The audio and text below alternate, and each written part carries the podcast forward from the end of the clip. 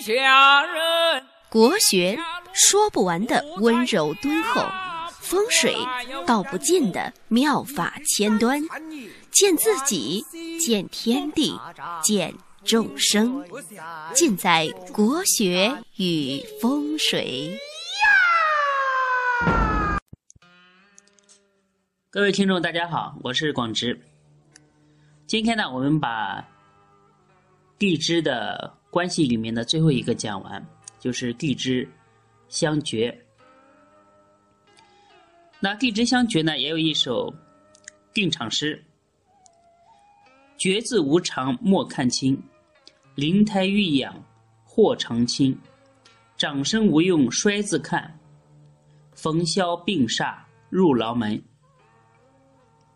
绝年绝运逢绝字，丧吊嚎哭损六亲。”大字不识才绝印，闭门不出常绝心。卦风绝气失不算，鬼多参看可通阴。阴阳只隔一条线，谁人识得做天君？这一首这一首简单的诗里面啊，包含了非常多的内容。大家呢可以拿张纸把它记下来。慢慢的来参透里面的含义。那地支相绝呢，在市面上来说讲的不是很多，因为在许多混账的人看来呢，绝没有什么用。那地支四绝呢是寅酉金绝、卯申木绝、五亥火绝和子巳水绝。大家如果仔细的看一下呢，可以看出来，那寅申巳亥，他们呢是属于四重，啊不是，寅申巳亥是属于四梦，子午卯酉是属于四重，也就是绝，是四重和四梦的你死我活的一种较量，他们呢。各持旺气，两强相争。大家知道，两强相争必有一伤，所以呢，绝这个东西呢，它是人世间最坏的一个东西。我们单从字面上来看它的意思呢，就可以感受到它是一种绝情寡义。山穷水尽，没有退路，或者说是霸王自刎乌江岸，千山鸟飞绝，万径人踪灭，就是这这样一种境界和氛围。那八字如果带绝的人呢？如果这种人成格成局。或者是命带天乙贵人、德神这些吉神呢，一般来说做事刚猛决断。这种人呢，手起刀落，比较利索，比较能下决定，很适合做领导、领袖。那如果临凶神呢，这些人呢，容易就是。绝情寡义，上一个呢是决断，那这样呢就这一种人呢就变成了武断，做事不经过大脑，胡来。那绝和十二地支的绝其实是一个意思，可以联系起来用。那绝在八字实战当当中呢，一般来说要分运线。如果绝在年月。这一线上呢，一般来说容易房克父母；如果在月日这一线呢，容易伤到自己；如果在日时逢绝，容易伤伤害到小孩子，也就是在八字上来说是妨害小口。那除了看这个运线，还要看宫位。那比如说来来来说这个八字，丙戌、庚子、丁巳、甲辰，那这个八字呢，大家可以看到是子巳相绝，它是属于呢月令和 婚姻宫相绝，那子为夫星。这个女的呢，就是属于中年丧夫。那绝还有更绝的，绝呢，最怕在八字当中碰到后绝，这一种可以说是天罗地网，躲都躲不过。比如说地支呢是这四个字，午酉亥寅，比如这四个字凑到一起了。那午酉亥寅，五亥相绝，寅酉相绝，这就称为后绝。后绝是非常非常凶的。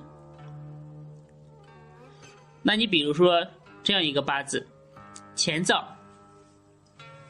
壬子、丙午、丁巳、辛亥，它属于后绝。这个人呢，在中年的时候。老婆就死掉了。绝呢，如果要把它运用的很好，或者是说运用起来准确准确率比较高的话，它还要掺和各种神煞。这里的神煞呢，不仅仅是指十二元辰神煞，还要用到呃。还要用到这个太岁神煞。太岁神煞呢，就是从年支起的这个神煞，见满平收黑，除微定直黄，承开接口用，破壁不相当。见破损家业，开微是小康，收受除能放，直成是俊郎。满壁碌碌球，平定有田庄。就是这一套。这个太岁神煞串宫，以后的话有时间也可以讲。这个很多盲人的话就是用这个来走江湖来赚钱的，也是非常的灵验。呃，参合神煞，如果逢吊客、丧门之类的这些凶神呢，则凶上加凶；如果逢天乙贵人、天运二德，相对来讲还有解有救。所以呢，大家。呃，听了这个十二地支关系啊，如果凑巧你的八字碰上了，说哎，这个说的好像就是我，但是也不一定，因为这个东西呢，你要整个参考八字的一个神煞格局、旺衰以及纳音，还有流年太岁这些东西来来综合的考量是吉是凶。不要说看到这一个组合不好就更为凶，那样呢也是太武断了。绝在八字当中呢，相对来说它是代表一种固定的信息，它不要看流年，不要看大大运来引动。那你主要它是要套上食神的一种关系，看食神是什么绝。那绝如果和偏印煞星连在一起呢？一般来说主牢狱，如果财绝就是克父，大家知道财在八字当中是代表父亲。如果印绝呢，容易克母。如果是财绝印，一般来说呢，主没有文化，大字不识，就是大字不识财绝印嘛。食神和禄绝则容易夭折损寿，在晚年的时候啊，容易过得颠沛流离。就是看绝呢，什么绝？财绝、印诀、官诀，还是食神诀？什么诀？你就朝它所代表的六亲或者它所代表的相，朝那个方向去想就可以了。绝呢，呃，它这四个绝，它分别代表不同的意思。这个这个就要用到八字的这个取向的方法。放在八字里面来综合的参详。寅有金诀，一般来说它是主呢，呃，合同或者是文书。大家知道，就是签合同签不成，呃，比如说房地产合同啊，做不成的诀。这个在六爻卦当中呢，用的也是比较多的。在道路上呢，一般来说主伤灾，伤害筋骨，主事难成，无功而返。卯有，呃，卯申木诀，主车祸，肢体伤残，血光之灾，或者是。身部有疾，子巳水绝，一般来说主男女恩断义绝，婚姻离散，或者是呢出现了不好的事情，总是缠缠绵绵，难以很果断的解决掉。五害火绝，一般来说主官司诉讼，无情无义，苦恼伤心，上下欺瞒。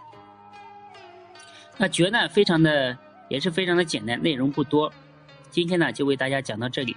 八字的刑冲破害和绝，那我们呃到这一期呢就全部讲完了。大家可以下载下来，呃反复的听这些东西呢，我可以百分之一百的保证告诉大家是非常非常有用的，都是在实战当中积累下来的一些干货。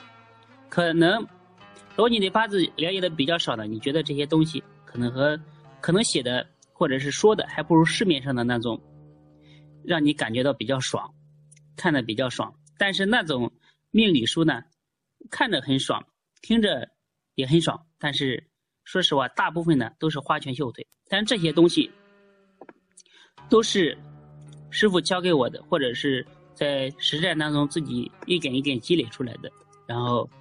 告诉大家，希望大家能够珍惜，多听一听。那接下来呢，我们会讲一些格局啊，或者是神煞这方面的内容。那前几天呢，还有一位朋友在公众平台上说：“你那个罗解易经好久没有讲了。”啊，是的，今天呢，我已经把那个蒙卦。